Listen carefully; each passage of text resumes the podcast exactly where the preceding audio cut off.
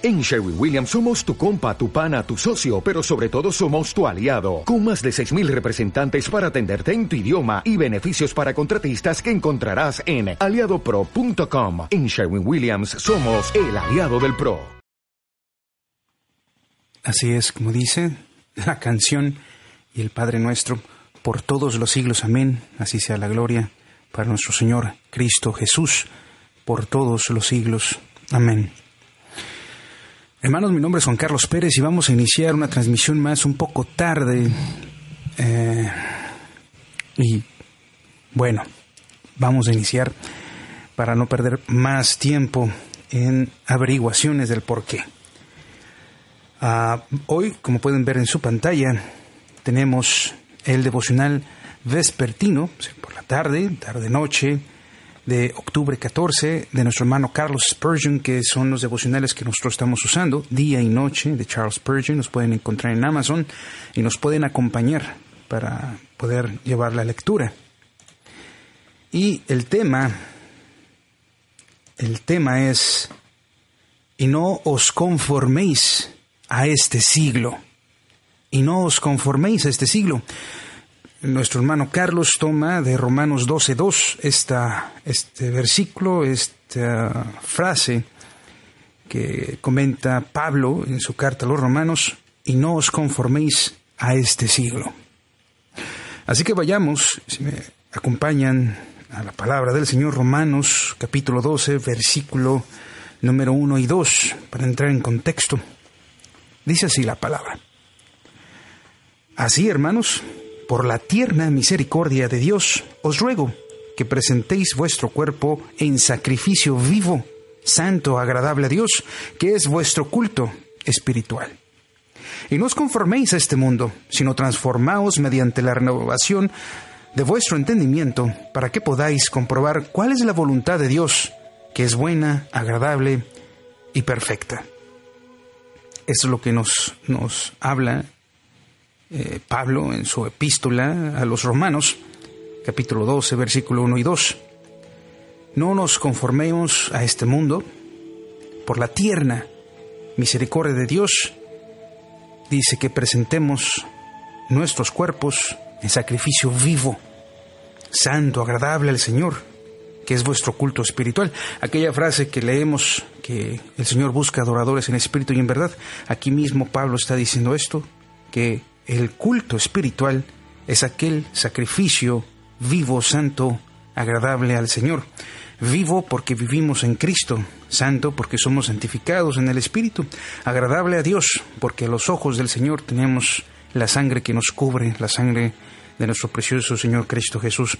Así que cuando nos presentemos al Señor, presentémonos confiados de que Él nos escuchará cuando presentemos estos cuerpos así en este sacrificio que el Señor le agrada. Aunque Carlos nos va a hablar aquí una parte interesante respecto a esta parte que dice, y no os conforméis a este mundo. Leamos y acompáñenme por favor entonces a la lectura que nuestro hermano Carlos nos tiene de este versículo, de este pequeño fragmento del versículo 2, y notemos lo que nuestro hermano notó hace aproximadamente 200 años. Dice así, si un cristiano pudiese por casualidad ser salvado a pesar de conformarse a este mundo, tendría que serlo de cualquier forma, así como por fuego.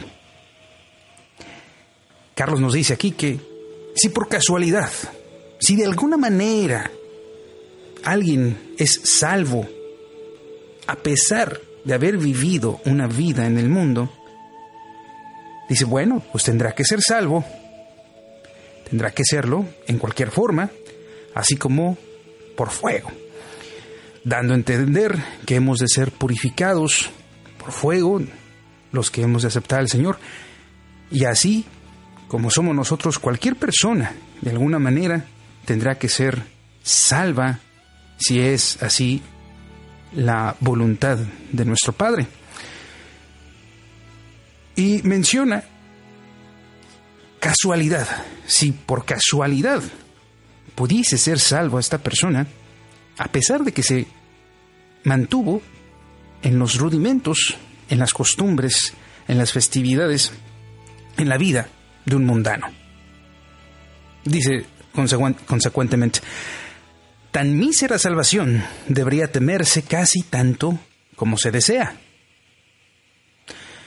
Es decir, esta salvación no es una salvación de la cual el que esté tendido o quien observe a esta persona tendida siendo salva por el Señor, no es de lo cual debamos de sentirnos muy halagados, pues lo toma, así nos dice nuestro hermano Carlos, esta mísera salvación debería temerse casi como tanto como, tanto como se desea, porque la mayoría de las personas, ¿qué es lo que desean?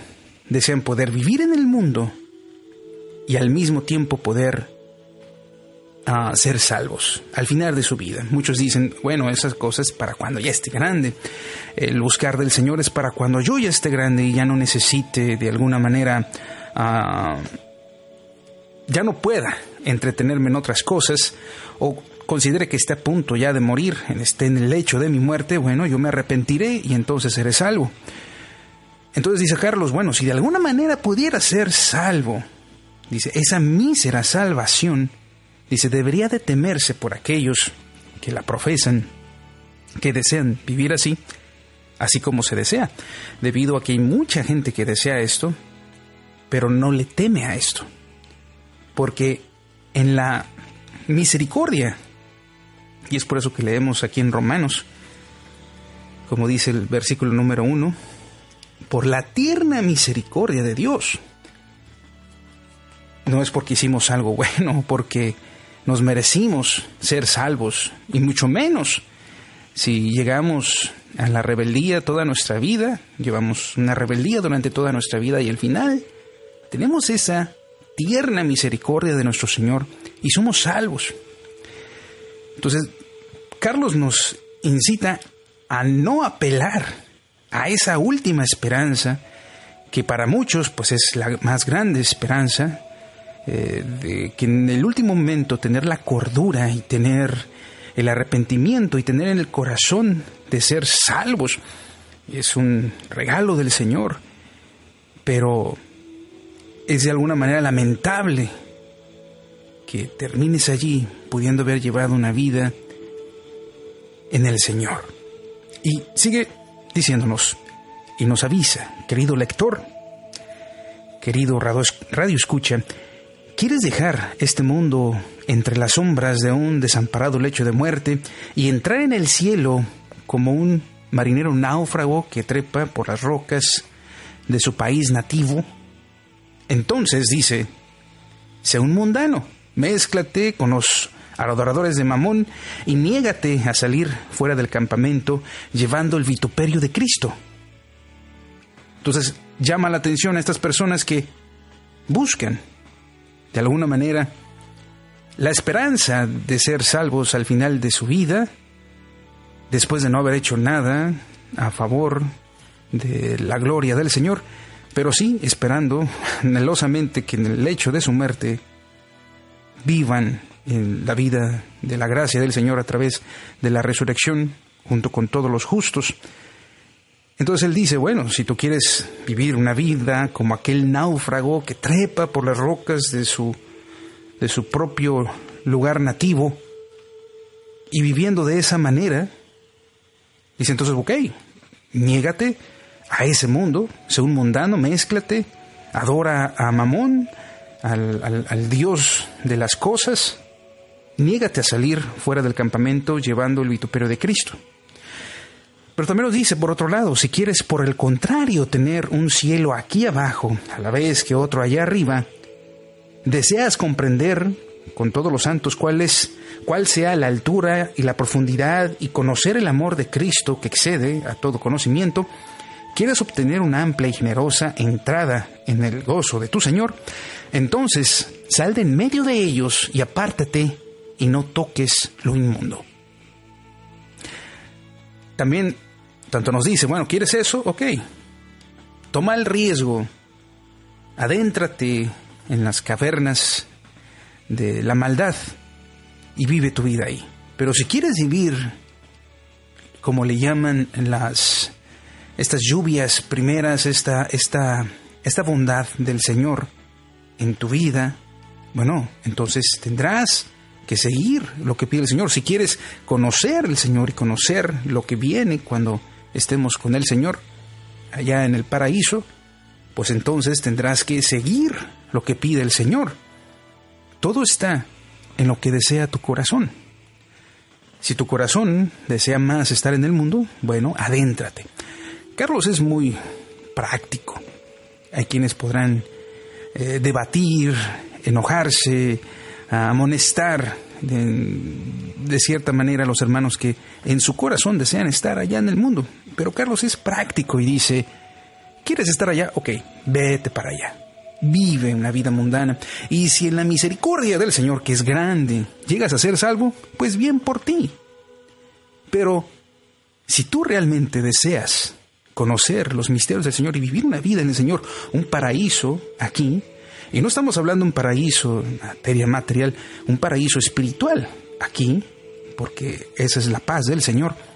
Dice entonces, adéntrate en las, en las cavernas del Señor, adéntrate en las profundidades de los misterios del Señor y serás lleno de esta preciosa gracia desde tu vida. De alguna manera, el Señor nos llena de su de las cosas bondadosas que él tiene mientras estamos en nuestra vida, cosa que la gente no alcanza a percibir cuando estás fuera, cuando no estás dentro de las cosas del Señor. A veces te pasa algo, bueno o malo, y no entiendes. Pero el Señor te dice, bueno, quieres el entendimiento de por qué pasan las cosas, quieres disfrutar tanto de las cosas, a veces malas, como de las cosas buenas que suceden en la vida, acércate y deleítate en el Señor. Ahí es, todo depende, como les comento, dónde está tu corazón. Dice así, ¿quieres lograr una plena certidumbre de fe? Ten presente que no la podrás conseguir mientras te juntes con los pecadores quieres realmente qué es, saber qué es la fe y no solamente escuchar de oídos, entonces tendrás que mantenerte alejado de los pecadores. ¿Quieres inflamarte eh, de vehemente amor? Entonces cuídate, porque de lo contrario ese amor se verá apagado por el compañerismo con los impíos. Mientras cedas a los principios mundanos y a las vulgares costumbres de los hombres del mundo, no podrás llegar a ser un gran cristiano. Quizás seas un niño en la gracia, pero nunca serás un hombre perfecto en Cristo Jesús. Yo siempre comento que hay dos estilos de vida dentro del culto cristiano y dentro de, de la sociedad, vamos llamándolo así, cristiana, dentro de la iglesia hay dos grupos, hay quienes están de acuerdo, hay quienes no están de acuerdo, pero yo creo que sí hay, yo soy de los que está de acuerdo que sí hay dos grupos dentro de la iglesia que al final del tiempo van a ser recogidos por el Señor Jesucristo, van a ser salvos. Aquellos cuyo, cuyos creen en Jesús, pero no viven una vida con ese propósito, pero son hombres de fe, y aquellos que son hombres de fe y que viven una vida conforme a los principios del Señor. Y son dos vidas completamente diferentes, aunque al final el Señor tenga misericordia de ambos. Uno vivirá una vida muy triste, porque en verdad que los que tienen fe en el Señor y viven una vida en el mundo, viven una vida triste y nunca hayan paz en su corazón.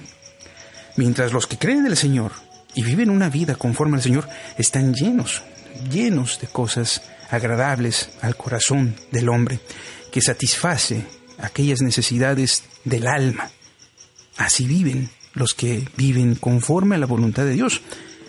Pero yo estoy de acuerdo, así también como lo menciona Carlos, que hay estas otras personas que no podemos negar que en el hecho de su muerte han sido salvas, pero qué clase de vida han vivido. Entonces es por eso que dice, quieres inflamarte de vehemente amor, o sea, quieres disfrutar de los deleites del amor del Señor, entonces cuídate, porque de lo contrario ese amor se verá apagado por el compañerismo de los impíos. Así que Dice así también, mientras cedas a los principios mundanos y a las vulgares costumbres de los hombres del mundo, no podrás llegar a ser un gran cristiano.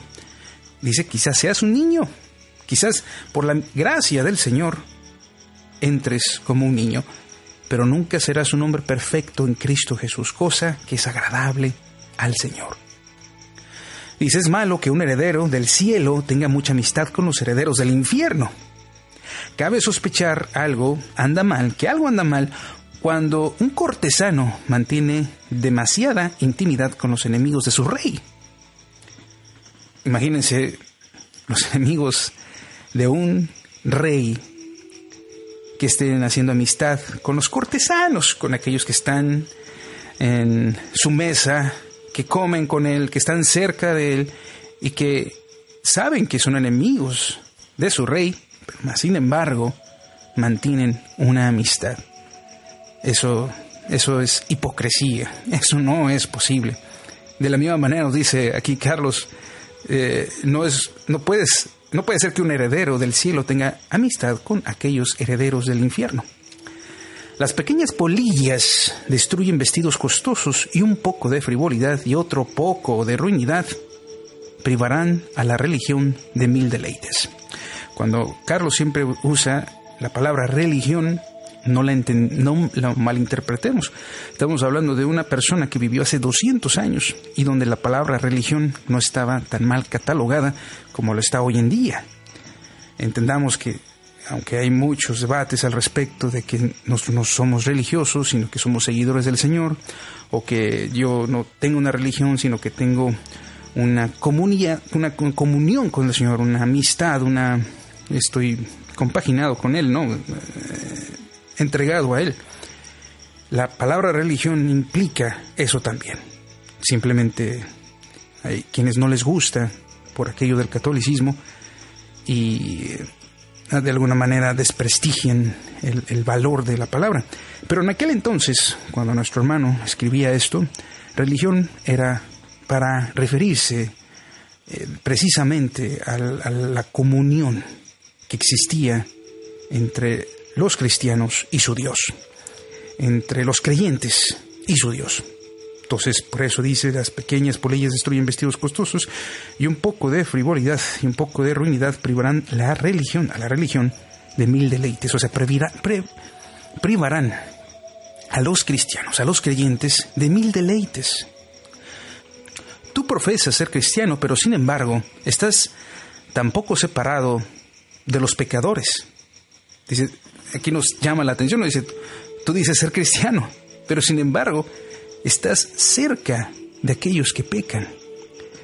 No porque nos alejemos de los pecadores, tomándolos como alguien les tiene que predicar, ¿no? Pero una cosa es que tú seas el ejemplo de estas personas, una cosa es que tú prediques a estas personas y que tú seas su ejemplo y que estés así, determinado.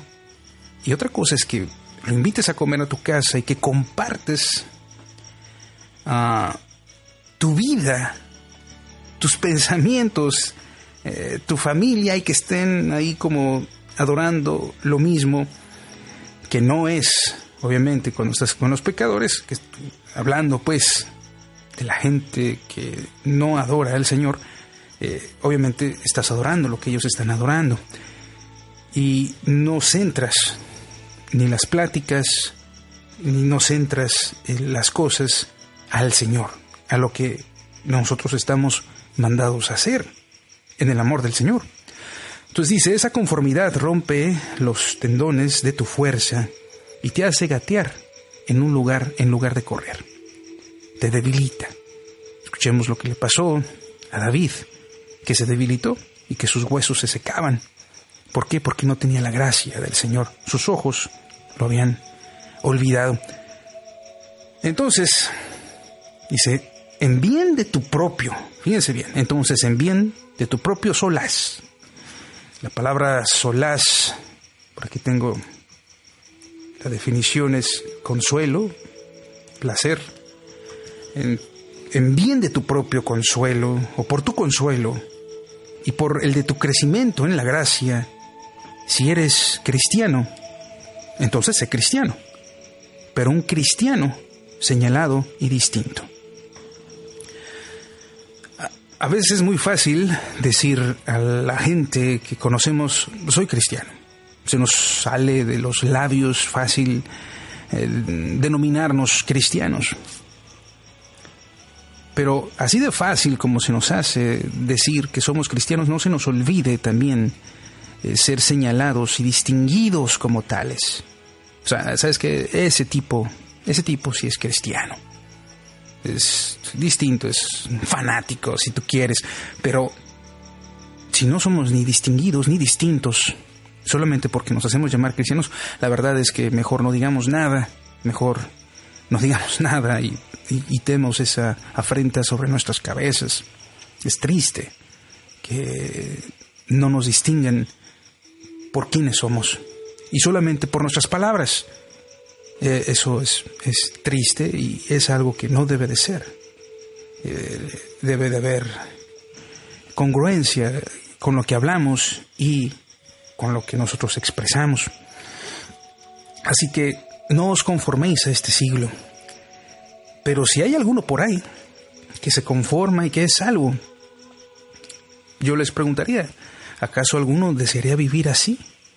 Cuando tú observes la vida de una persona que vivió así, tú desearás no vivir así, sino que la gracia del Señor llegue lo más temprano a mi vida. Señor, entre más temprano la gracia del Señor esté conmigo, más feliz y más tranquilo vas a vivir. Mientras la gracia del Señor llegue más temprano a tu esposa, llegue más temprano a tus hijos, llegue más temprano a tus padres, llegue más temprano a tus amigos.